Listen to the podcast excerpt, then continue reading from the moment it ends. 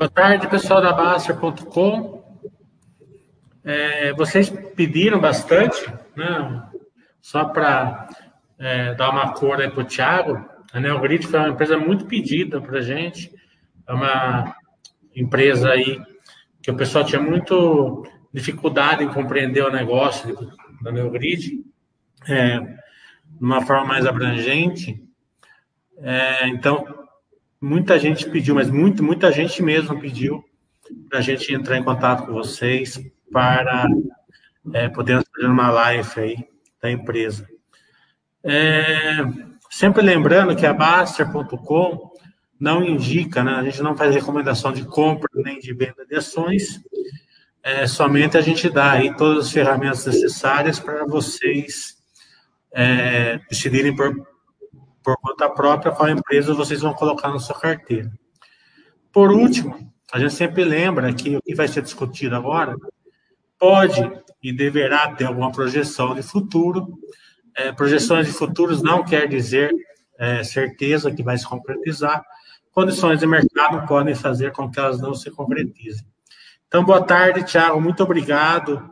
É, o Tiago é CFO da Neogrid. Muito obrigado é, por você estar aqui e é, trazendo um pouco de cor aí, com certeza bastante cor aí para o pessoal da Baster sobre a Neogrid. Obrigado aí, João, pelo convite. Prazer estar aqui. Prazer falar aí com o teu público, com os nossos investidores. Espero aí que consiga esclarecer um pouco aí das dúvidas e, e que o pessoal tem pedido e que, que seja bem produtiva aí a nossa conversa. Mais uma vez, obrigado pelo convite. É, vamos começar pelo case. Qual que é o case da, da Neogrid? Bom, tentar então permitir falar um pouquinho aí do histórico, né? Então, a Neogrid já tem 20 anos aí desde a fundação, e ela foi fundada em, lá pelo ano 2000 pelo Miguel Boab. O Miguel foi fundador também de uma empresa da RP, da DataSul, que posteriormente fez, uh, fez a IPO lá em 2006, 2008 fez uma uma operação com a TOTUS, e, e, e, então, assim, vem dessa história de, de RPs, e lá atrás, né, o, o, ainda a Neogrid viu que todos os RPs, né, que existiam no mercado, de certa forma, eles eram, trabalhavam dentro da, das empresas, manufaturas e das indústrias de maneira separada. Então, a ideia inicial da Neogrid foi criar uma, uma, uma, uma plataforma que integrasse todos esses RPs, né, e que, que sincronizasse toda essa cadeia. Então, aí, durante esses 20 anos aí, a Neogrid vem, vem trabalhando nisso, as tecnologias foram mudando, a Neogrid vem evoluindo dentro das tecnologias, e criou hoje uma plataforma, né, uma plataforma uh, SaaS, que a gente fala, né, Software as a Service, que conecta aí varejos, indústrias, né, uh, uh, dentro dessa plataforma, de modo que ela sincroniza, né, toda, toda essa cadeia, para que a gente possa ter, no final das contas, sempre o produto certo, na hora certa, na, na, prateleira para o consumidor comprar, dessa forma melhorando também esse fluxo de estoque de todas, de todas as indústrias e varejos. Então, a ideia da companhia, ideia da companhia é essa. Se tu me permitir, eu acho que a gente tem um exemplo aí que a gente tem dado, né? nós somos uma companhia B2B, né? mas tem um exemplo que a gente tem dado aí que facilita um pouco o entendimento para a pessoa física, né? Que é o cara que, que é a pessoa que vai lá no varejo, né? Ou pede na sua casa, vai lá no varejo para comprar um produto, né? Então a gente sempre fala assim, imagina o João, né? Ou o Thiago, qualquer pessoa quando sai da casa dele. No meu caso, por exemplo, eu tenho um filho pequeno e se tiver que sair de casa, já tive que sair de casa para comprar o leite em pó que ele consome.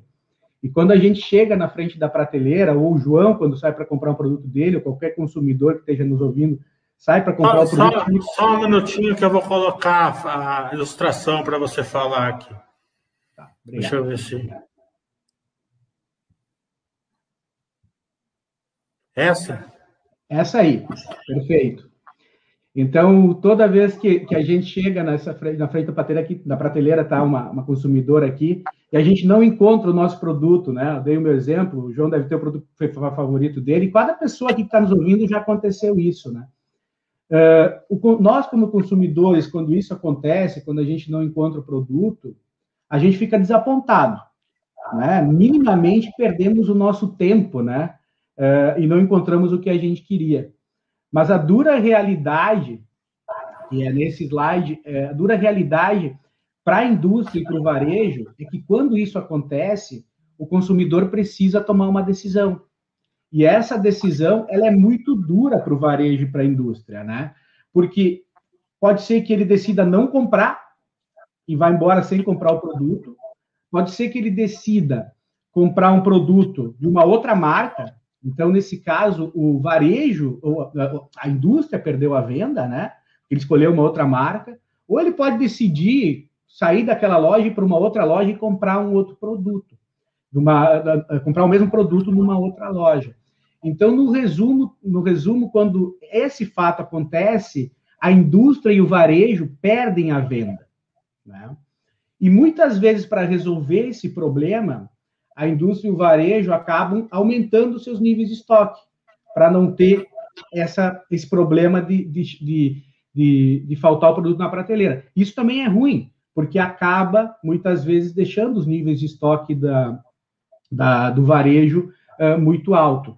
Então, o que a Neogrid faz através dessas das soluções que ela tem, né, é ajudar os seus clientes, que são os varejos e as indústrias, eh, principalmente, a sincronizar tudo isso de modo que, quando o consumidor chegue lá na prateleira, ele encontre o produto certo, no lugar certo, na hora certa e com a quantidade certa. Não, tem, não deixando nem o varejo e a indústria perder venda, mas também deixando os níveis de estoques adequados de modo que libere o fluxo de caixa e não deixe o varejo ter aquele grande problema, que é ter níveis de estoque muito altos. Então, tentando resumir um pouco, é, é, é isso o, o, problema, vamos dizer assim, que a Neogrid resolve, é, tanto para os seus clientes, que são as indústrias e os varejos, como também para os consumidores, sincronizando toda essa cadeia. É, eu vou falar um pouquinho das vantagens competitivas e eu quero é, ir um pouco além, porque eu entendo muito bem as vantagens competitivas da Neogrid. Claro que você vai explicar melhor do que eu explicaria, mas eu não entendo como que vocês conseguem a tão sonhada aí barreira de rede, né? É, você poderia explicar se vocês realmente têm a barreira de rede é, e, e, e, como vocês conseguiram atingi-la? Sim, João. Eu acho que um pouquinho do que eu falei antes, né, esse histórico aí um pouco da Neogrid, é, ter começado lá como uma empresa de RP e depois é, ter começado ter esse histórico de de vida de um fundador que né, fundou uma empresa de RP e depois todo esse caminho que a gente teve que trilhar, uh, uh, a gente demorou algum tempo e vem trabalhando muito nesses, durante esse tempo para mais até disciplinar tanto o varejo, né, principalmente, de que uh, essa colaboração dele estar tá disponibilizando esses dados né, para a Neogrid, criando esse ecossistema, uh, ajudam muito nesse objetivo de, no final das contas, uh, uh, eles terem, eles terem esse, esse, ganho. Né? Então, durante esses anos, a Neogrid vem, vem fazendo muito isso de mostrar para os varejos e para as indústrias que essa colaboração de dados ela faz bem para toda a cadeia porque no final das contas, enquanto o consumidor não comprou, ninguém vendeu, né? Então, uh, uh, uh, durante esses anos, né, as, tecnologias mudaram muito, mas lá atrás, varejo, a indústria vendia seu produto para o varejo e dali em diante ela não tinha informação nenhuma daquilo que estava acontecendo com o produto dela, se ele estava sendo comercializado lá na ponta, né? e continuava vendendo ou, ou, ou, ou, colocar mais produto e não sabia o que estava acontecendo com o produto dela na ponta, né? E por outro lado, o varejo muitas vezes também é, é, é, não tendo essa colaboração, não tem essa, essa ajuda da indústria e também entender os seus problemas e melhorar tudo isso. Então, durante esses anos, a gente demorou bastante para convencer, para colocar, convencer né, todo esse ecossistema, aumentar esse ecossistema. Hoje a gente tem aí mais de 200 redes de varejo, grandes redes de varejo conectadas com a Neogrid, né? E, e, aí mais de 30, 35 mil lojas de varejos que a gente tem é, é, conecta, acaba tendo dentro do ecossistema, um número aí com mais de 7 mil indústrias uh, que, de certa forma, participam em cada uma das soluções que a gente tem durante esse, esse, esse, caminho longo aí de criação de toda essa malha. Então, sim, a gente imagina que isso seja grande, uma grande vantagem competitiva, né? É muito difícil de, de, de criar isso, mais do que isso. Quando a gente consegue, consegue mostrar valor para os nossos clientes, eles entendem que isso acaba gerando um benefício total para todo esse ecossistema, acaba sendo também uma barreira de entrada é, bem mais relevante. Vamos falar um pouco de drivers para o futuro. É, vocês têm um crescimento orgânico é, que para as techs aí não está assim num, num percentual é, tão grande, é, mas isso deixa a Neogrid uma empresa bem mais tranquila para o sócio, para o sócio é, que quer ter alguma técnica que queira uma empresa mais resiliente. Né?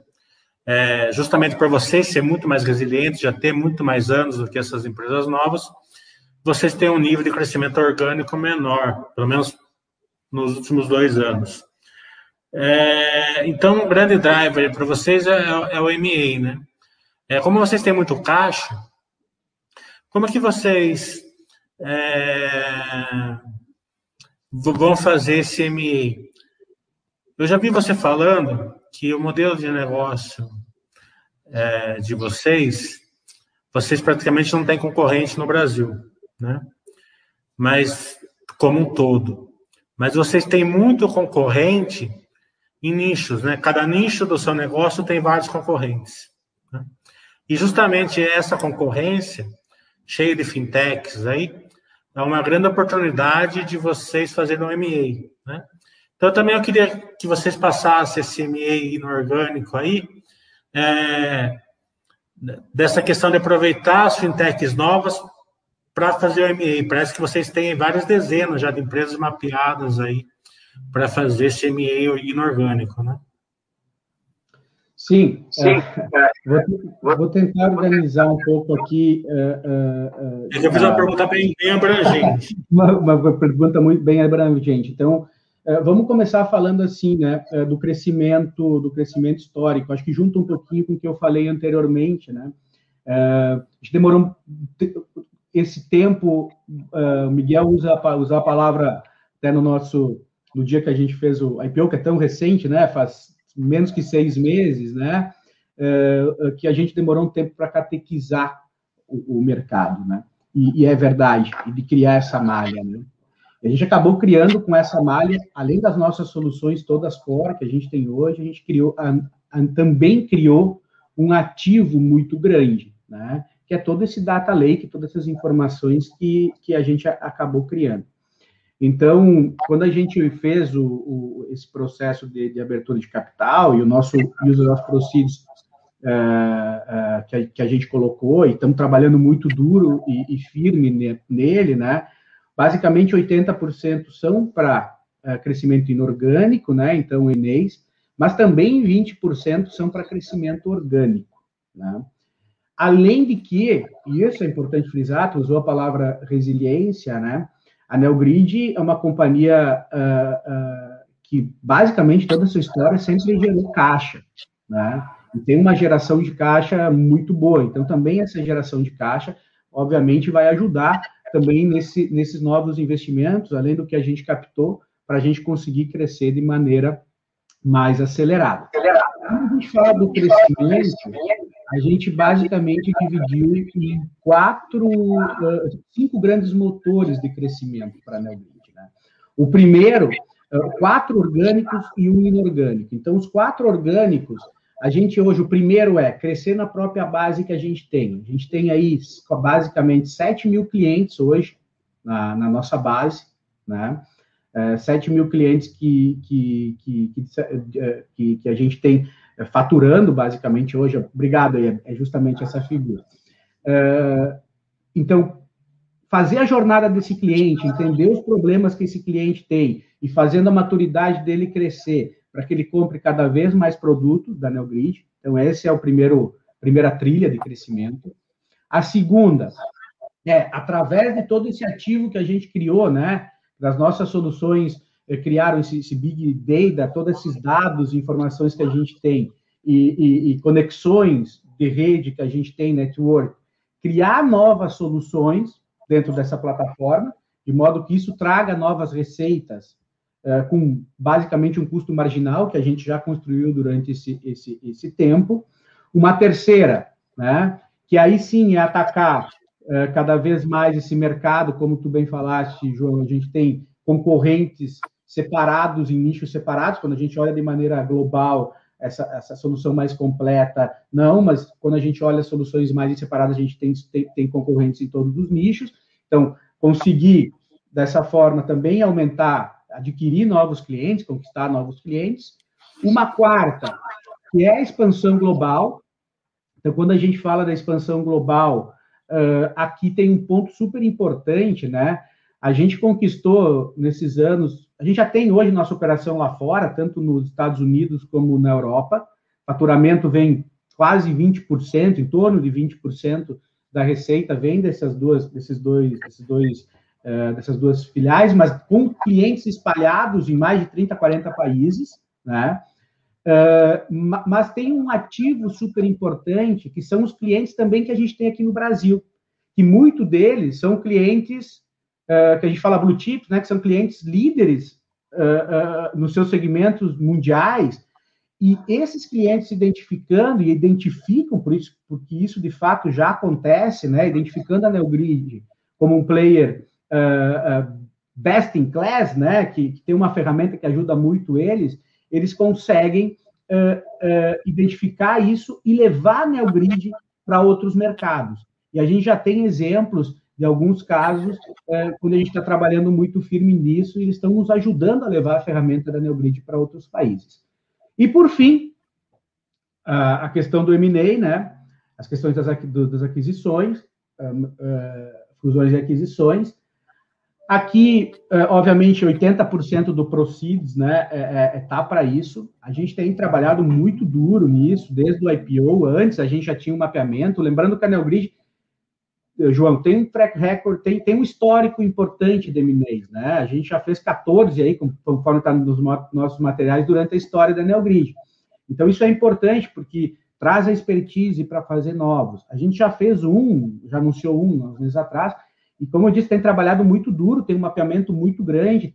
Estamos trabalhando em operações de M&A, estamos conversando, estamos em processo com alguns players, e, obviamente, esse é o nosso proceeds, a gente vai fazer esses investimentos uh, uh, uh, nos próximos períodos, e, e, de maneira justamente que tragam, e aí, complementando e finalizando essa resposta, né, essa questão dos M&As é muito importante, porque a Neogrid não quer, no, no, a nossa estratégia de M&A não é única e exclusivamente trazer unicamente a receita desses players, né? E, e dessa forma aumentar nossos números. Né? Isso é uma parte.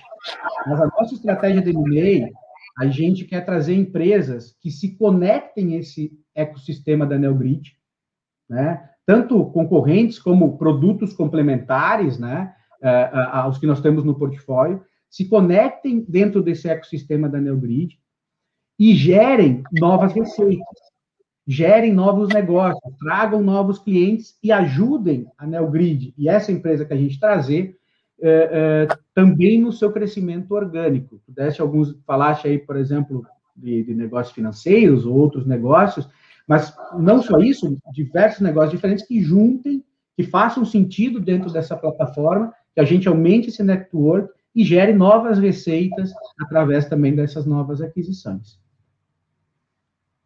Vou dar um cor, uma cor aí nessa, nesse tópico aí. É, vamos pegar a Smart aí como exemplo, que é, a, que é a última aquisição que vocês fizeram. É, pelo que eu entendi, a Smart, ela, ela, ela, uma, a maior atribuição, eu acho que é a maior atribuição dela é aquelas promoções, ela conseguir enxergar qual produto é melhor para os mercados fazerem as promoções perto da data de validade, um, um produto que não vendeu tão bem, acredito que seja mais ou menos isso. Se eu tiver uhum. errado, você me, você me uhum. corrige. Né? Isso claramente vocês compraram não porque olhando a receita em si, que não é grande, né? Mas sim no, no case, né? Um complemento muito forte dentro do seu business da, é, da Neogrid, não foi isso?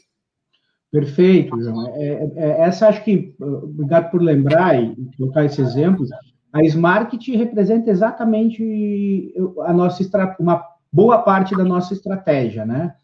Que é justamente uma companhia que hoje tem uma receita ainda pequena, né? Uma startup é, super promissora, time super também isso é super importante quando a gente avalia as nossas aquisições, né? E trazer no final das contas esse capital humano, e isso é, é, é, é super relevante na Smart uh, uma tecnologia né, e um modelo de negócio também super, super importante.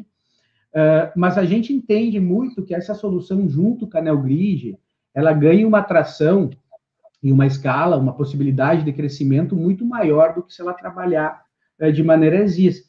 Porque, como tu falaste aí, ela é uma solução de, de promoção de varejo, né? Uh, tudo isso tem uma ligação muito lógica com os produtos da NeoGrid, né? é, como, como eu expliquei antes. Então, no momento que eu boto isso junto dentro do meu portfólio, dentro da minha plataforma, eu tenho já de início benefícios uh, de vendas, né? O meu time de vendas pode começar a vender esse produto, o time da Smart pode vender o produto da, da, da própria Neogrid, a gente pode, nos materiais promocionais, uh, começar a utilizar, isso já muito, muito cedo. O nosso pessoal de Customer Success, que está no cliente, vendo essa jornada do cliente, pode começar a, a, a, a olha o produto aqui da Smart, o produto faz todo sentido para conectar junto com isso que já fez. Então, começa a ter uma sinergia muito grande. A gente acredita que, juntando tudo isso, a gente consegue escalar esse negócio de maneira muito mais significativa. Então, obviamente, ele é um negócio muito baseado, olhando um crescimento futuro, crescimento acelerado. Ela já é uma empresa que cresce, né, como uma startup é, que vem com um crescimento é, bem acelerado nos últimos anos. A gente quer é, só ter mais sinergias com a Neogrid, que a gente possa ajudar esse negócio a crescer mais acelerado do que está crescendo hoje e trazer esses benefícios todos aí, tanto para os nossos clientes e para esse ecossistema todo. É, você falou uma coisa que eu que eu estou notando isso há dois anos e eu estou é, incorporando isso aí para meus alunos, que o MA hoje ele é mais do que um ativo, né? É, ele é mais no intangível muitas vezes, né? As pessoas miram mais nas pessoas do que no produto em si. Eu já vi caso que teve MA que, que foi descontinuidade o, o, o produto. Ele só, ele só trouxe o pessoal, né? É, vocês estão vendo, estão vendo por esse lado também os MEs de vocês? Uh, João, uh, sem dúvida, o ativo capital humano dentro da, da, das empresas de tecnologia é o maior ativo. Isso, ninguém mais tem dúvida praticamente no mercado, né? Mas a gente, quando a gente olha para o nosso M&A, esse é um ponto super relevante, mas a gente basicamente criou três, três, criou uma estratégia onde a gente dividiu em três grandes verticais. Em todas elas, o capital humano é super importante. Desde que, quando a gente está olhando para concorrentes, desde quando a gente está olhando para uh, novas soluções que complementem esse, esse, esse portfólio da NeoGrid, mas também a gente tem olhado muito algumas empresas que podem trazer mais capabilities para a NeoGrid, né? E quando a gente fala em mais capabilities, aí sim também torna muito mais relevante o capital humano, uma nova tecnologia, que no final das contas sempre são pessoas que estão fazendo aquela tecnologia por trás, né? Ou que ajuda a NeoGrid a entrar em novo mercado. Então, uh, uh, a gente olha muito assim, João, todo, toda a nossa estratégia de M&A, uh, ela tem que, trazer, ela tem que trazer, uh, vamos dizer, esse agregar a esse ecossistema. Obviamente, quando, com uma pergunta específica de capital humano, quando a gente fala de tecnologia, o que a gente fez hoje pode ser que não sirva mais amanhã. As coisas estão mudando muito rápido. E quem tem condições de acompanhar essa mudança, quem tem condições de conseguir seguir esse fluxo são pessoas, são pessoas, são capital humano, são pessoas que vão fazer isso acontecer. Então, obviamente, isso é um ativo super importante, não só nas aquisições, como dentro de casa, como as nossas pessoas aí, que a gente é, é, tem, tem essa consciência que, que são quem faz no final, são quem faz no final de contas esse negócio. É, você deve estar acostumado em perguntas assim, né? É, como esse papel vai andar, né? É, qual a projeção de lucro, sei, qual a projeção da ação, de papel, isso, aquilo. Aqui na Baster, a gente não considera a empresa um papel, né? A gente considera a empresa é, o que ela é, é uma, uma, geradora de valor para o acionista, e a gente trata ela dessa maneira. É, então, a gente não é muito preocupado em cotação, se sobe, se está descendo, né? É, a, gente, a gente sabe é, que as empresas elas vão gerando valor conforme a, a, cada um no seu tempo. Mas a gente é muito preocupado com o longo prazo, né? Então, para ser, para ser acionista de uma empresa, basicamente a gente tem que saber qual é, como que ela gera valor, você já explicou, né? Como que vai ser o crescimento dela, você também já explicou, mas também qual é o risco dela? O que, que pode ser um iceberg aí na, na, pra, na frente do navio da, da Neogrid? Né? O que, que pode acontecer?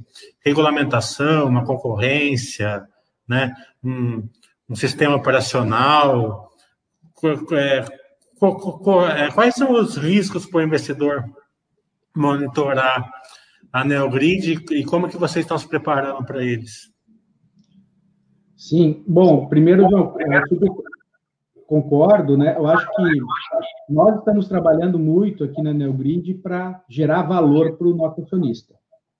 Isso eu posso garantir. A gente está trabalhando muito firme e tal para gerar valor, valor no nosso acionista. O preço da ação a, a, a, gente não tem tanto controle, mas eu não tenho.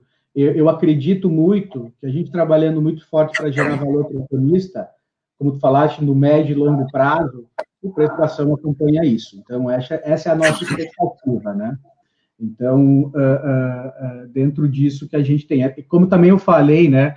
Neogrid é uma empresa com, resiliente, né? sempre gerou resultados, continua gerando resultados, resultados consistentes, com geração de caixa. Nós temos hoje um modelo de receita super interessante, né, que é um modelo de receita de uh, subscription, de, de, de, recorrência, né? Torno 95% da nossa receita vem de recorrência, com contratos de longuíssimo prazo, né? Então, isso também ajuda muito nessa resiliência, na previsibilidade e diminui os riscos financeiros, principalmente, né? Uh, mas quando a gente olha, a gente tem lá, nós, a gente, nosso, nosso formulário de referência, a gente foi muito cuidadoso em listar e ser muito transparente com os nossos investidores e ter todos os nossos riscos uh, listados, né? É, mas eu, basicamente, quando tentando resumir aqui, quando a gente fala de empresa de tecnologia, né, obviamente o risco tecnológico a gente acabou de falar, o que eu fiz hoje é, pode ser que não sirva mais amanhã, né? Então, as coisas mudam muito rápidas, então a gente tem que estar acompanhando sempre isso. E, justamente, capital humano, né, que cada vez nas empresas de tecnologia se torna muito mais relevante, escasso em alguns momentos, em alguns casos, então a gente tem que estar acompanhando, acompanhando muito isso. Tem questões, obviamente, de riscos cibernéticos, tem, tem questões de poder ter alguma falha de sistema, mas todas essas a gente tenta trabalhar aqui dentro da, da nossa governança compliance aqui para tentar minimizar o, o, máximo possível, né? Mas, obviamente, quando a gente fala de, de, tudo isso, sempre, sempre existem riscos, toda companhia existe risco, e quando a gente fala de tecnologia, acho que os principais são, são basicamente esses. Legal. É, vamos dar um exemplo prático aqui. Vamos supor que eu tenho um produto A, B, C, D. E a minha empresa seja XPTO. Né? Como que funciona? Porque eu quero crer que vocês funcionam muito no céu, no céu out, né? Uma empresa, né? É, como que uma empresa visualiza, usa, usa, usa o, o SAS de vocês para monitorar o estoque, fazer tudo que ela, que ela consegue fazer com, com com os produtos da Neogrid? Assim, bem básico, assim, é bem leigamente para o pessoal entender.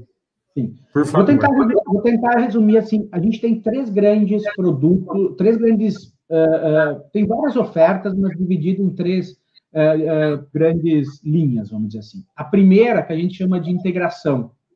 Então, essas são ferramentas que ajudam o varejo e a indústria a, a, a, se integrarem. Então, são produtos desde nota fiscal eletrônica, EDI, etc., etc., que fazem com que a linguagem que está lá no, no, no, varejo, quando ele dispara um pedido, quando vai para o RP da indústria, aquela indústria entenda aquela mensagem e isso integra automaticamente dentro dos dois RPs que não, que não se conversam, vamos dizer assim. Então, o primeiro nicho de, de soluções está baseadas nessas que a gente chama de integração. A gente tem o segundo nicho, que, que, que são soluções que a gente chama de demand activation, são soluções que dão visibilidade para o varejo, para a indústria e para os distribuidores de como está a venda do produto lá na ponta, né? Então a gente conecta distribuidores e varejos, nossas, nossa inteligência, nossos algoritmos processam tudo aquilo, tem um pouco de inteligência artificial, processa tudo aquilo e dá essas informações, para o varejo e para a indústria para tomar a melhor decisão, não deixar de ter falta de estoque, não deixar de ter ruptura, não deixar de ter excesso. E nós temos um terceiro grupo de soluções que integra tudo isso de maneira automática, né? E faz tudo isso de maneira automática. Então, são soluções de replenishment, que a gente chama. E daí, quem tiver, quando tu tiver essa solução, ele faz tudo isso de maneira automática e de maneira automática dispara o próprio pedido uh, uh, uh, para que sincronize toda a cadeia e, e, aí esteja, no final das contas, sempre uh, uh, produto lá na hora certa, com preço certo, etc, etc, mas também que o varejo ou a indústria tenham, uh, libere caixa, que tenham o melhor fluxo de caixa possível para não, não, tendo excesso no, nos seus estoques. Então, tentando resumir, são esses três grupos de, de solução. Tentando dar um exemplo prático, né? Então, se o varejo tivesse a solução full, né? ele consegue fazer desde toda essa reposição de maneira automática, disparar seus pedidos de maneira automática, sem nenhuma interferência é, da, de, vamos dizer assim, de, de humana para poder fazer é, é, essa operação. Como vocês rentabilizam tudo isso? O, o, nosso modelo de receita, basicamente, ele, ele, como eu falei, ele é, ele é software as a service, né? SaaS, uh, uh, a gente basicamente, então, cada solução tem pequenas peculiaridades. Então, quando a gente está falando de soluções de integração, existem pacotes por tamanho de dados, né? uh, mas com mensalidade, pagamento mensal. Quando a gente está falando de demand activation, depende daí um pouco do tamanho de cada uma das indústrias, de cada um dos varejos, né? Receita, volume que eles têm mas com preço fixo também uh, já sabido por, por, por, eles e pagos mensalmente. E na última solução também da mesma forma, depende do tamanho, do volume, uh, com mensalidade fixa. Então, basicamente, hoje o modelo é mensalidade fixa, obviamente o pricing depende de algumas, de algumas coisas específicas e especificidades de cada um dos negócios. É, como você falou, vocês fazem contrato a longo prazo, né? todo contrato, toda empresa que tem contrato a longo prazo, eles têm um backlog, né? Vocês devem ter também. Então, isso aqui não é nenhuma pergunta, é um pedido, disponibilizar isso para a gente nos balanços, que é importante para a gente. Para a gente poder. É, a gente tem, João, um, a, a, gente tem um conceito um pouquinho diferente, tá? Um pouquinho mais ligado às companhias, uh, vamos dizer assim, uh, norte-americanas já usam bastante esse conceito, mas quase a maioria das companhias SaaS vem usando isso cada vez mais a gente entende muito mais que o nosso contrato, né? É, obviamente, a gente fecha ele para que seja o maior longo prazo possível, mas a gente entende que a retenção do cliente é, não está simplesmente porque você assinou um contrato. A retenção do cliente está porque tu presta um serviço que entrega valor para o cliente e ele quer continuar contigo. No histórico da Neogrid, a gente não teve basicamente problemas com clientes nenhum que a gente teve que dizer para o cliente que você tem um contrato para manter com a gente. Né? Então, o nosso conceito é um pouco diferente. A gente controla muito mais do que a gente perde, né? E, e, e, do que fica controlando o backlog para frente.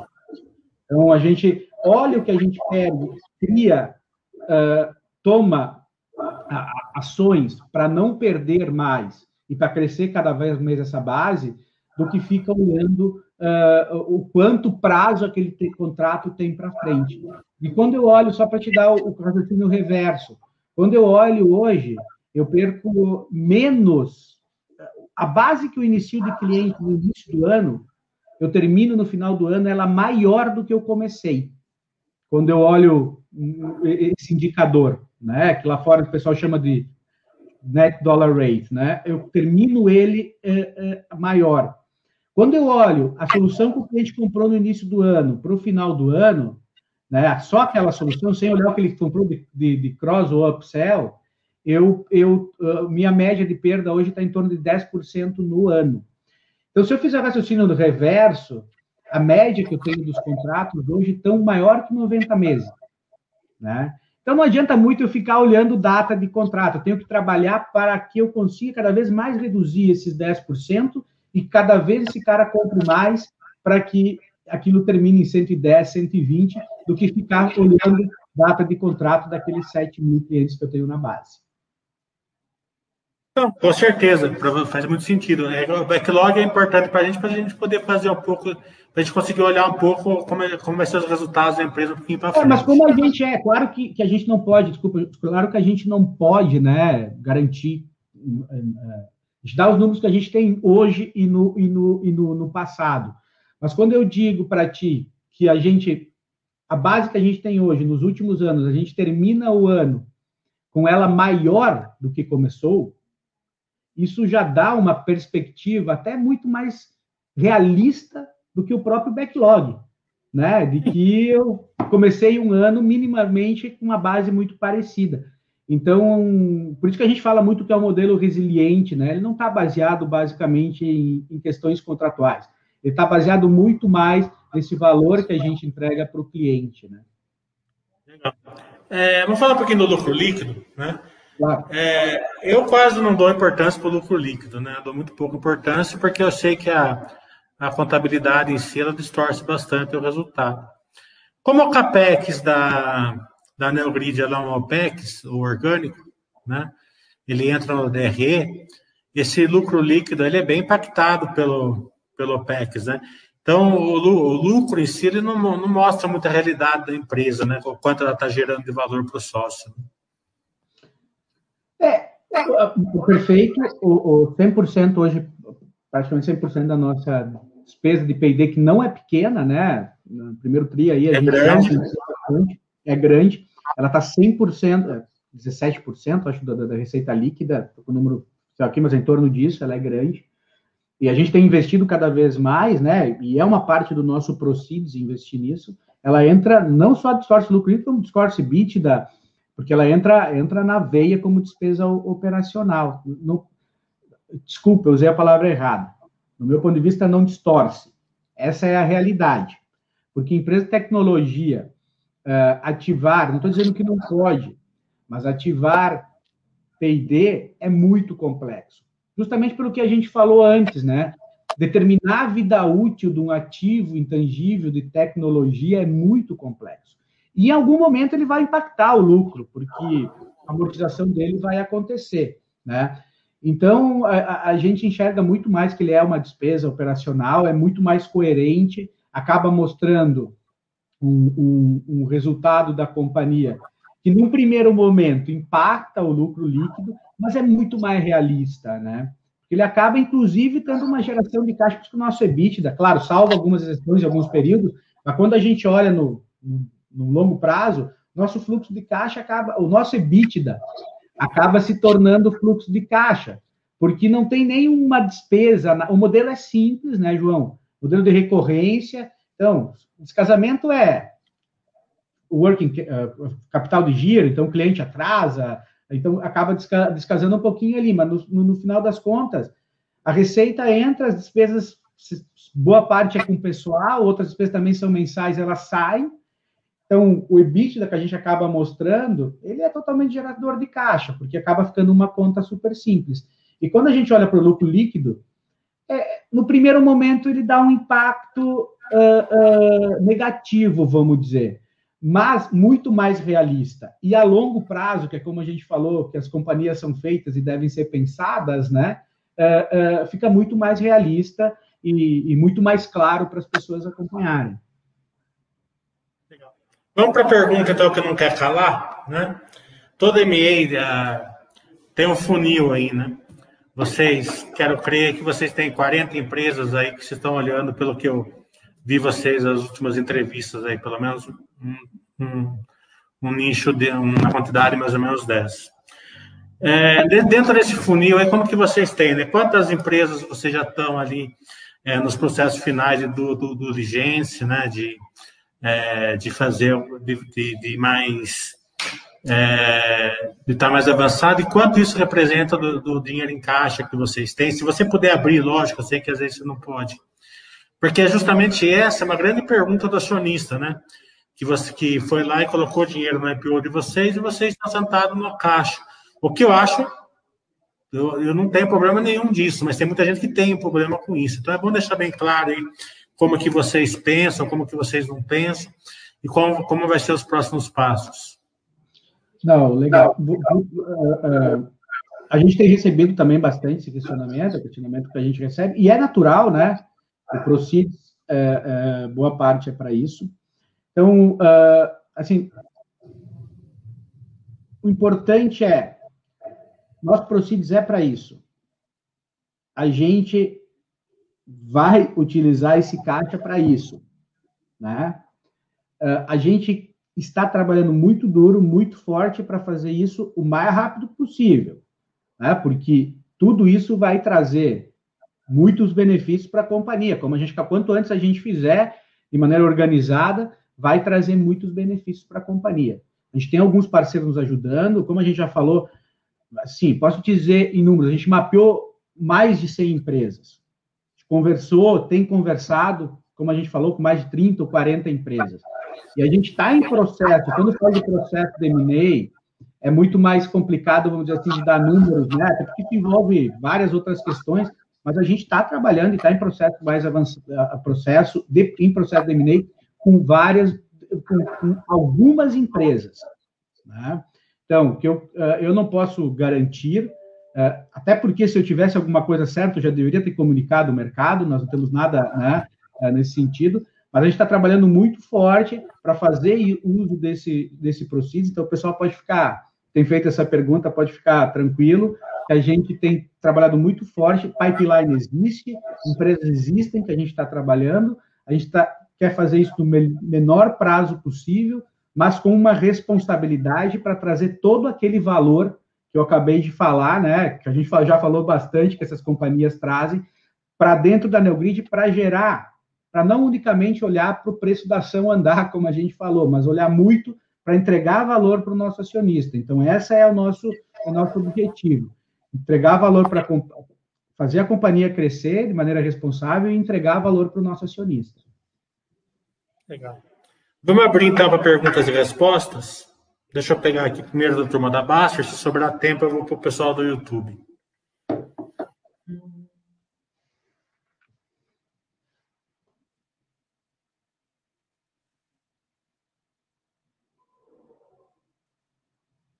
Ela está perguntando quais são os concorrentes mais relevantes da Neogrid. Aqui acho que vocês não têm, mas vamos colocar essa pergunta lá no exterior, fica melhor, eu acho. Como a companhia encara isso, principalmente em relação aos estrangeiros? Ele completou aqui os estrangeiros. É, eu acho que a gente tenta, a gente tentando responder de maneira uh, direta, mas abrangente, assim, quando, não gosto de falar muito de nomes, né? Porque quando a gente fala, cada um dos nichos tem as suas empresas concorrentes, né? Então, os nichos de integração, a gente tem várias empresas é, que fazem integração de nota fiscal, de DI financeiro, de DI mercantil. Quando a gente olha de monetivation, a gente tem menos concorrentes, concorrentes mais, uh, uh, mais bem poucos concorrentes, e, e, concorrentes bem, bem situados nos seus mercados. Quando a gente olha replenishment, aí os próprios RPs acabam, acabam tendo essas soluções, é, algumas empresas lá fora têm tem, tem, tem isso também. É, o que a gente vê é, são concorrentes diferentes em cada uma das verticais, né? Então, são, são alguns. Quando a gente olha essa solução mais completa, né, uma solução que pode ajudar o cliente em todo, toda, toda essa sincronização, aí a gente imagina que uh, uh, não que estamos sozinhos, nunca dá para dizer, mas que a gente tem uma solução quase que única mesmo no mercado que consegue oferecer isso para os nossos clientes. Como a companhia faz a integração das aquisições? Ah, legal. É, bom, aí, aí, aí a gente tem um tem, obviamente, isso bem desenhado, um processo aí mais amplo de, de, de, de integração, e vai depender muito de cada um dos modelos de negócio, né? Uh, e de cada uma das soluções que a gente vai trazer. Então, vamos pegar o exemplo da Smart, né? Que é o exemplo que aconteceu agora. É uma empresa que já vem crescendo uh, uh, nos últimos anos, né? É um produto complementar ao produto da Neogrid, né? Então, no primeiro momento que a gente está fazendo essas são as integrações que geram essa sinergia automática que a gente falou, marketing, venda, uh, uma coisa administrativa, obviamente, que é, que, é, que a gente precisa fazer, até porque tem que trazer aquela contabilidade para cá, etc, etc. Num segundo momento, já o que a gente já consegue entregar, integrar de produtos e, e, e, e assim por diante, né? Pode ter soluções que a gente venha adquirir que a gente conecte mais rapidamente dentro da nossa plataforma, porque ela precisa fazer uso dos dados que a NeoGrid tem. Pode ter, então, vai depender muito de cada uma das soluções que a gente trouxer, o, o, o plano de, de, de, de, integração que a gente tem daquela companhia. O que é importante, né? Sempre respeitando, isso é super importante, sempre respeitando o capital humano, a, a cultura de cada uma dessas empresas, o que elas criaram já lá, e essas empresas, uh, uh, a Neogrid tem muito também a aprender com elas. Então, esse, uh, sem, sem fazer esse rompimento, né? fazendo com que essa soma nunca seja um, nunca seja dois, seja sempre minimamente três. É, o Bala quer saber assim, qual é a diferença no, é, que está no release de vocês, a receita recorrente para a receita líquida de serviços. Ah, sim. A receita recorrente, a receita líquida de serviços, ela é a soma da receita recorrente, né, mais a, a receita de setup, né? Então, hoje, 95% da minha receita vem de receita recorrente. São, em torno de 95% vem de receita recorrente. E os outros 5% são alguns produtos né?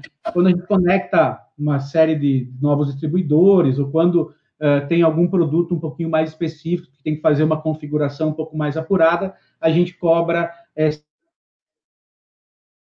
essa diferença. A, a receita líquida é a soma da receita recorrente mais essa receita de, de setup.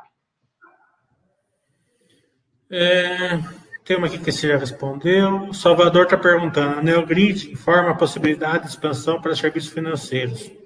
Essa expansão está relacionada a produtos financeiros oferecidos por varejistas ou de fintechs e bancos? Vocês podem usar o BAS também? Bom, é, só complementando, João, me permite complementar a resposta anterior, porque eu acho que, de repente, a pergunta do, do da audiência foi é, pode ser também no sentido que muitas, quando ele olha o que a gente chama de ARR, ele acaba sendo maior que a receita líquida, né? Mas é que o ARR é a receita que eu tenho hoje, contratada, são aqueles contratos que eu tenho hoje, faturando, vezes anualizada, vamos dizer assim.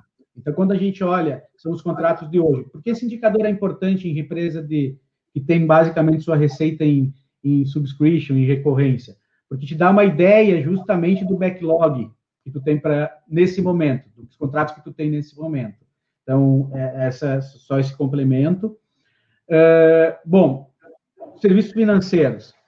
É, também é uma pergunta que a gente tem, tem ouvido bastante, né? E, e durante o IPO a gente já começou a ouvir, e, e, e, acho que ela parece espontânea, muitas vezes das pessoas que quando elas conseguem, entender um pouco melhor a NeoGrid.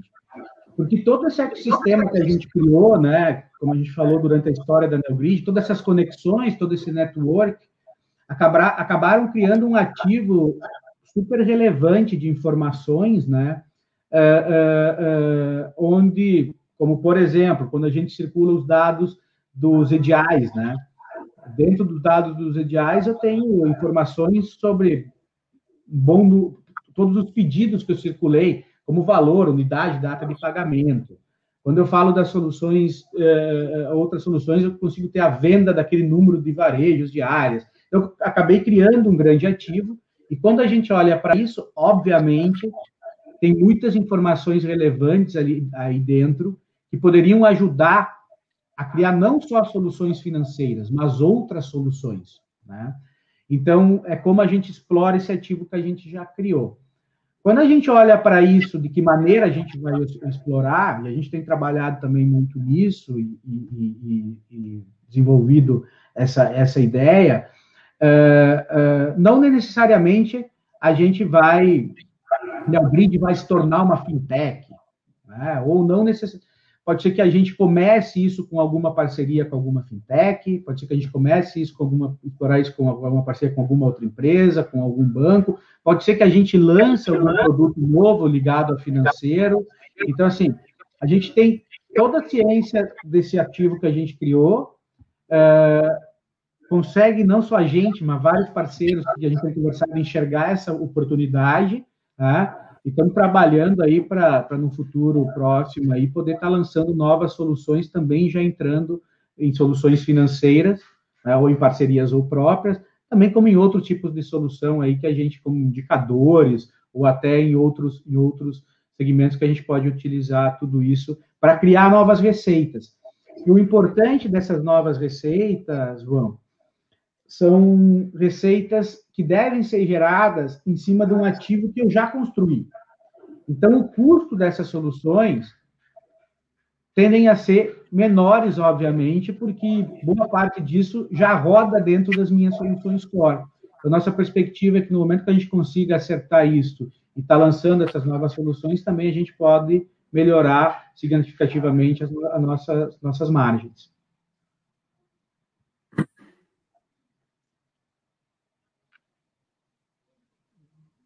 Lá no exterior, o Kiva está perguntando quais países vocês atuam e qual é a política de expansão que vocês têm. Bom, é, quando a gente olha aí o nosso o nosso escritórios, como eu falei, a gente tem dois escritórios né, nos Estados Unidos e, e na Holanda, mas a gente tem operação aí em mais de 30, 40 países. Na América, na América Latina aí, tem Chile, Argentina, Equador, Colômbia, Panamá, etc. Estamos abrindo uma operação mais forte no México, é, estamos nos Estados Unidos, no Canadá. Quando a gente olha para a Europa, praticamente a Europa Ocidental, quase a gente tem operação em todos os países, algum cliente operando em quase todos esses países as nossas soluções. Já temos alguma coisa uh, uh, também na Ásia, a gente tem um escritório no Japão, né, que, que representa nosso um parceiro que representa hoje o nosso produto, então temos operação lá também, alguns clientes lá. Então, quando a gente olha para a política de expansão geográfica, são duas, duas estratégias. Né? A primeira, a gente fez toda uma reestruturação desses escritórios e transformou esses escritórios hoje muito mais em escritórios que estão na linha de frente com o cliente, com uma característica de estar pessoas de vendas e pessoas uh, ligado a atendimento de cliente, e a operação basicamente está toda hoje no Brasil. Então, também essa mudança de perfil dos escritórios já tem mostrado bons benefícios e novas vendas lá fora. E o segundo, não menos importante, né, que eu já citei anteriormente, é utilizar esse ativo, que são os nossos clientes que começam a atuar aqui no Brasil, multinacionais aí, começam a atuar aqui no Brasil e se expandem para outros países do Brasil. Né? E eles acabam sendo esse funcionador. E a gente já tem algumas aí, alguns casos, onde a gente já tem operação aí com uma indústria em mais de 30 países. É, o Salvador está perguntando, a plataforma da Neogrid consegue apoiar a decisão de seus clientes em, em eventos difíceis de mapear, como, por exemplo, a, a, a crise dos chips que a gente que teve agora ultimamente? Boa, ótima pergunta, e obrigado pela pergunta. Uh, acho que esse é um dos grandes diferenciais da ferramenta da NeoGrid, né? Porque quando a gente fala da ferramenta da NeoGrid, ela, ela acompanha o consumo real, né? E a maioria, uma parte das ferramentas que existem hoje no mercado, principalmente de reposição, elas estão muito baseadas, né, em previsões, o que aconteceu antes, para o que vai acontecer na frente. Mas quando acontece uma pandemia, como no início da, da pandemia, uh, nenhuma dessas ferramentas consegue fazer a previsão de que ia faltar arroz ou papel higiênico, né? A ferramenta da Neogrid, ela está monitorando o que aconteceu hoje. No momento que ela vê que aquele padrão de consumo está mudando, ela começa a sugerir que a reposição seja feita. Então, aí está um dos grandes diferenciais uh, uh, da, da, da, da, da ferramenta. Consegue reagir muito mais rápido a essa mudança de padrão e essa mudança de consumo. O Bala está colocando um pouco o carro na frente dos bois aqui. Ele quer saber como que vocês vão suportar, é, suportar aí um crescimento do MA. É, primeiro vocês vão ter que usar o caixa, Carol Prenda. Mas depois disso, é, vai ser através do mercado ou vai ser através do follow-on? Como que vai ser? Dívida? É, eu acho que está bem na frente, né, João? Uh, mas acho que as possibilidades todas existem. A gente está muito focado para entregar esse, esse proceeds que a gente, que a gente é, é, trabalhou, né, e divulgou e tal. Então, nesse primeiro momento, nesse primeiro momento, utilizar esse caixa que a gente já tem, continuar gerando muito caixa para também é, é, possibilitar essas novas operações. Então, nesse momento, acho que são esses dois principais focos Obviamente, a gente não está fechado para outras coisas, a gente está observando todas as oportunidades que tem, mas nesse momento, firmemente olhando para essas duas, para essas duas coisas aí e, e dando foco para executar. O Dai está perguntando qual é o churn em cada um dos, dos últimos três anos, qual a média do churn desse mercado? Bom, acho que eu falei um pouquinho, né? Eu acho que nos últimos três anos não teve muita mudança de padrão de churn, ele é uma ferramenta super é, é, é, como a gente tem longa data aí de contratos, não varia, não deu nem, nem um pico, né? Claro que durante a pandemia acabou sofrendo um pouquinho mais, a gente não perdeu basicamente contratos, mas acabou alguns contratos diminuindo ou suspendendo. Então, nesse período teve um ergueu, mas assim, ele nunca passa de 12% por ano e, e, e, a tendência final do ano foi muito baixa, uh, início do ano tem se mantido, então, vamos dizer assim, na média aí, entre 7% e 12% é o que ele vem apre apresentando nos últimos anos. O João está perguntando, SAS são compostos de feature, né? É, eu sou meio caipira para falar inglês, é features. É, adaptáveis, é, adaptáveis à indústria e no caso do Brasil, voltado ao varejo. A Neogrid está adaptada a outros segmentos, pensando no exterior, e ele completa aqui, pode ser que não peguei, né, porque a gente deve ter entrado agora, mas como exemplo, pensando em uma rede de varejo, você trabalha com todos os índices de estoque ou apenas determinados itens mais relevantes em termos de custos? Uhum. Vamos na primeira antes. Eu acho que a grande...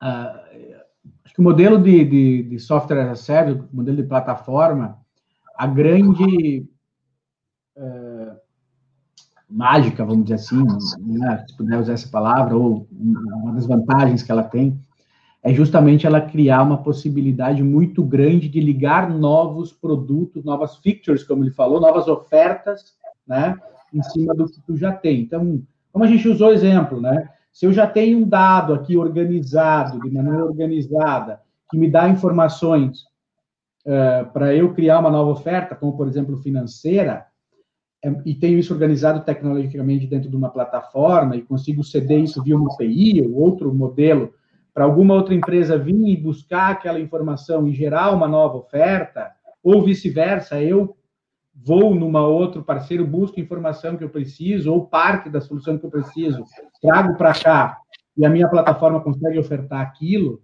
a possibilidade de gerar novas receitas, novas ofertas para o mercado é muito maior.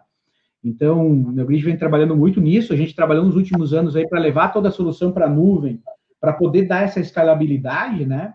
A gente tem que estar trabalhando e investindo muito em ter essa plataforma cada vez mais organizada para poder gerar é, cada vez mais essas ofertas. Então, é, é, é justamente, parte da pergunta já estava na própria resposta dele, é justamente isso que a gente está fazendo, é justamente dessa forma que a gente quer cada vez é, mais gerar receitas é, orgânicas na companhia. A segunda, a segunda pergunta, é, vocês trabalham com todos os itens de estoque ou apenas determinados itens mais ah, relevantes em termos de custo? Não, a gente consegue ter praticamente, a gente tem visão de 100% praticamente dos estoques vendidos diários, né? Obviamente que aí se a indústria, o, o varejo, aí claro que tem a sua força de trabalho mais direcionada para o que importa mais, mas a visibilidade que a Neogrid tem é basicamente em todos os produtos. Quais das suas verticais, né, aquelas três que você falou, é mais rentável? Qual tem maior e menor concorrência? Os três é, modelos. Elas são hoje assim a rentabilidade é, é, ela passa a ser parecida, né? Hoje porque quando a gente como a gente fala de plataforma, basicamente o custo ele é único, né? Porque ele está todo dentro da mesma plataforma, vamos dizer assim, né? É, mas a, a, os negócios de integração são negócios mais maduros, né? São negócios que estão mais a longo tempo, né? Uh, uh, os negócios de demand activation uh, são negócios, uh, vamos dizer assim, também que uh, trazem já uma vantagem maior para o cliente e tem uma margem parecida. E os negócios de, de, de replenishment, eles, vamos dizer assim, hoje tem já uma receita bem relevante, né? Também tem uma margem parecida, mas às vezes a gente imagina que conforme vai aumentando né, a, a, sua, a sua escala, a gente consiga fazer com que eles sejam mais lucrativos, até por, um, por ter mais escala. Os outros já têm uma escala um pouquinho maior uh, uh, dentro de casa. Mas hoje não tem tanta diferença de rentabilidade entre, entre, entre cada uma delas. Tem diferença em crescimento. Isso sim. Né? Uh, os negócios de demand generation e, e, e, e principalmente replenishment crescem uma velocidade maior pegar uma pergunta do Walter aqui, porque ele está no YouTube, mas ele é da Basta. Quais são os desafios da, dos clientes da NeoGrid? Como a NeoGrid resolve, pretende se solucionar? Acho que o grande desafio dos nossos clientes justamente é ter o produto deles, né, tanto de forma física ou de forma virtual, no lugar certo, na hora certa, no preço certo, né, sem excesso de estoque. Né? Não adianta resolver esse problema de não ter ruptura, de ter o produto e, e para isso criar um, um, excesso muito grande de estoque, tanto para a indústria como o varejo. Então, é esse o desafio, no final das contas, que a gente quer resolver. Que o produto esteja lá, que a venda não seja perdida, com o menor nível de estoque possível que acontecer. É, o Bala está perguntando, no release foi informado o congelamento de alguns contratos, já voltou à normalidade, principalmente boa nos? Desculpa, desculpa te cortar. Boa parte deles, sim, basicamente, pode dizer todos, mas a grande maioria deles voltaram à sua normalidade. Claro que alguns é, têm um, alguma coisa de volume um pouquinho menor, mas basicamente a gente não perdeu contratos relevantes e, e, e estamos praticamente com eles em nível normal hoje. É, o Bala está perguntando quanto da despesa em P&D a companhia é, espera converter em, tá, em resultado? Que isso seja exponencial no futuro. que isso seja exponencial no futuro. Eu acho que quando a gente fala de tecnologia, investimento em P&D é, é o investimento, né?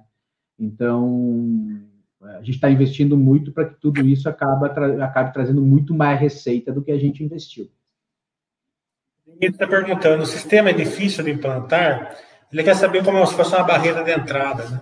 É, claro, um concorrente claro. chegando aqui no Brasil é fácil de implantar, o que ele precisa, o tamanho que você já tem hoje, ele, ele funciona como uma barreira de entrada.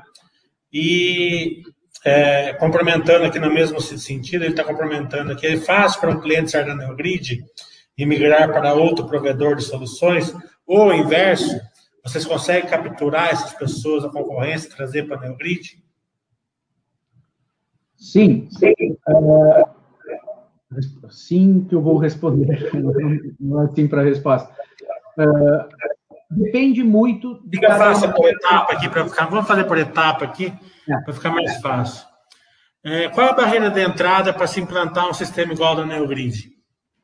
Uh, bom, alguns é o network, então quando a gente fala, cada uma das soluções tem, tem, tem, tem coisas diferentes. Quando a gente fala de uma solução de, de integração, né, é, a barreira de entrada é um pouco o tamanho do, do que nós estamos falando, né? Então, o varejo normalmente usa uma única solução para os 3, 4 mil clientes, fornecedores que vendem produto para ele.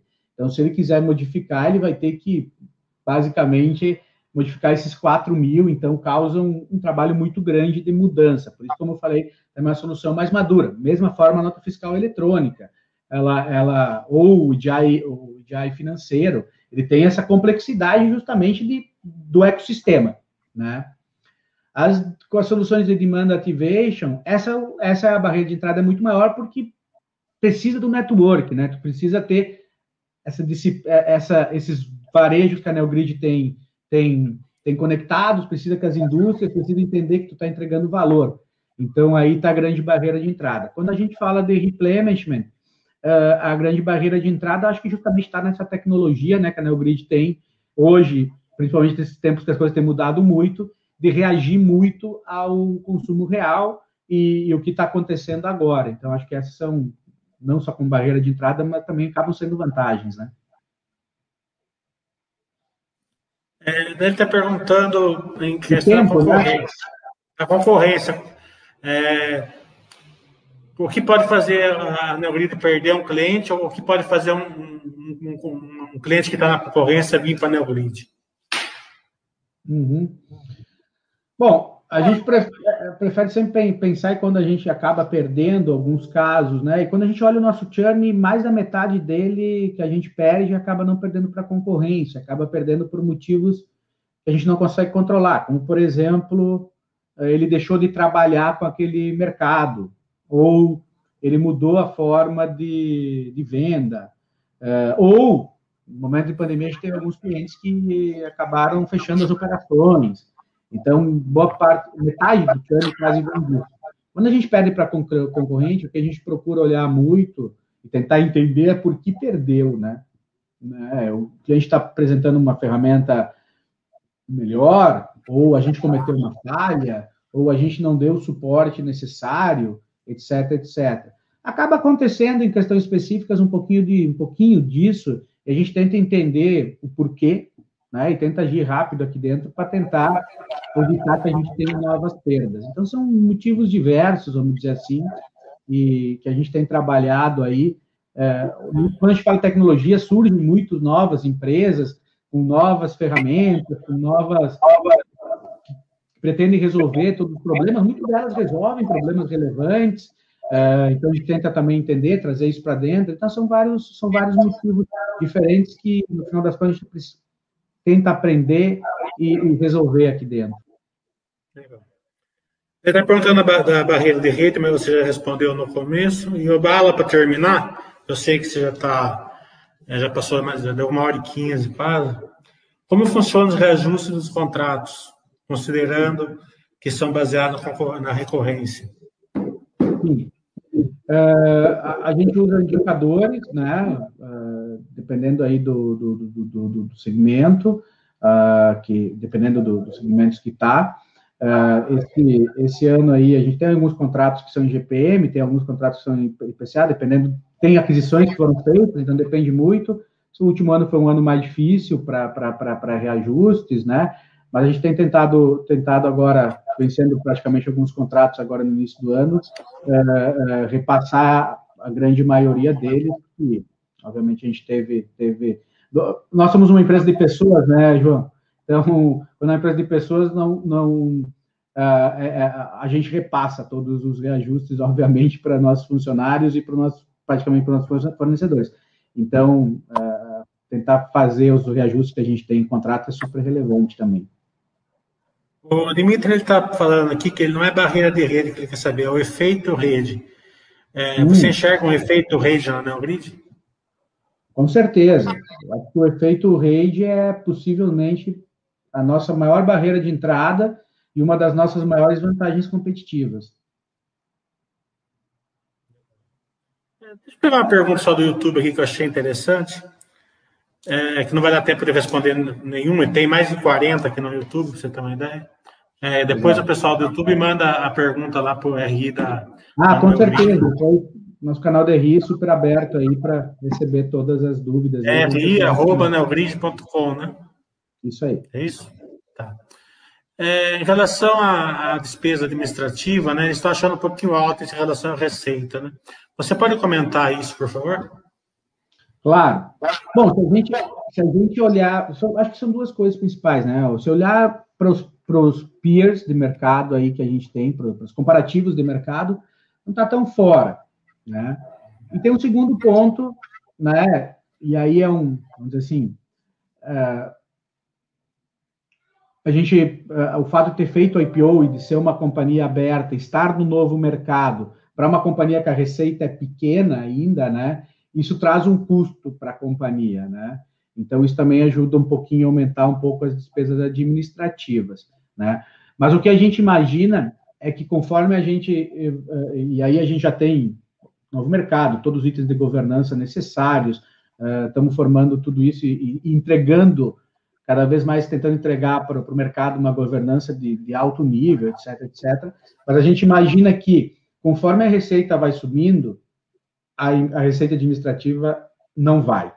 Então, esperamos que nos próximos períodos aí a gente consiga fazer esse percentual uh, da receita administrativa diminuir uh, uh, referente ao Tá. E a última pergunta de prática que a gente tem aqui é que, gente, como eu falei, a gente é só nisso longo prazo, então a gente quer saber assim é, em relação à, à, remuneração variável de vocês, é, se existe é, o quanto é em relação ao percentual hoje das ações, 10%, 15%, e qual a meritocracia baseada né, nesse programa? Sim, a gente tem um, tem um programa em andamento, né, que, uh, que programa TED Stock Options, que está é, é, tá nos materiais aí, em torno de 5% das ações foram concedidas a, a pessoas chaves na companhia, assim, um número bem relevante de pessoas, né, que, que a gente tem na companhia. A gente tem programas relacionados a benefício de bonificação, uh, aí mais de curto prazo, né, e, e obviamente aí a companhia quer nos próximos períodos estar tá muito atenta a isso e, e tentar ter programas aí que atraiam, retenham e que a gente tenha as melhores pessoas aí conosco para olhar essa companhia justamente para longo prazo. Muito obrigado, Thiago. É, a Basta agradece muito a você, a gente está de portas abertas. É, o, que, é, o que você precisar de feedbacks. O Itaú, por exemplo, ele vai fazer o Itaú Day, né? Então ele precisa de vários feedbacks ali para montar o Itaú Day, ele usou a Baster para isso é, o que vocês precisarem, né? É, a gente está à disposição, a gente, vocês têm uma página exclusiva lá da empresa dentro da Baster para isso. Então, fique à vontade para suas palavras finais. Não, primeiro agradecer muito o convite, primeiro agradecer a audiência, agradecer as perguntas. Não deu para responder, a gente está, canais da RI da companhia estão super abertos. É, agradecer mais uma vez o convite aí, a disponibilidade, João e dizer aí para todo mundo que é, nós estamos aqui na companhia aqui trabalhando muito forte aí para entregar valor para os nossos acionistas a médio e, e, e, longo prazo. Obrigado, obrigado mais uma vez. Legal, pessoal. É... Então, até semana que vem. Semana que vem a gente tem com a Elis, né? Dia 1 e no dia 3 a gente tem com a Vivara, tá bom? Um abraço para todo mundo. Obrigado.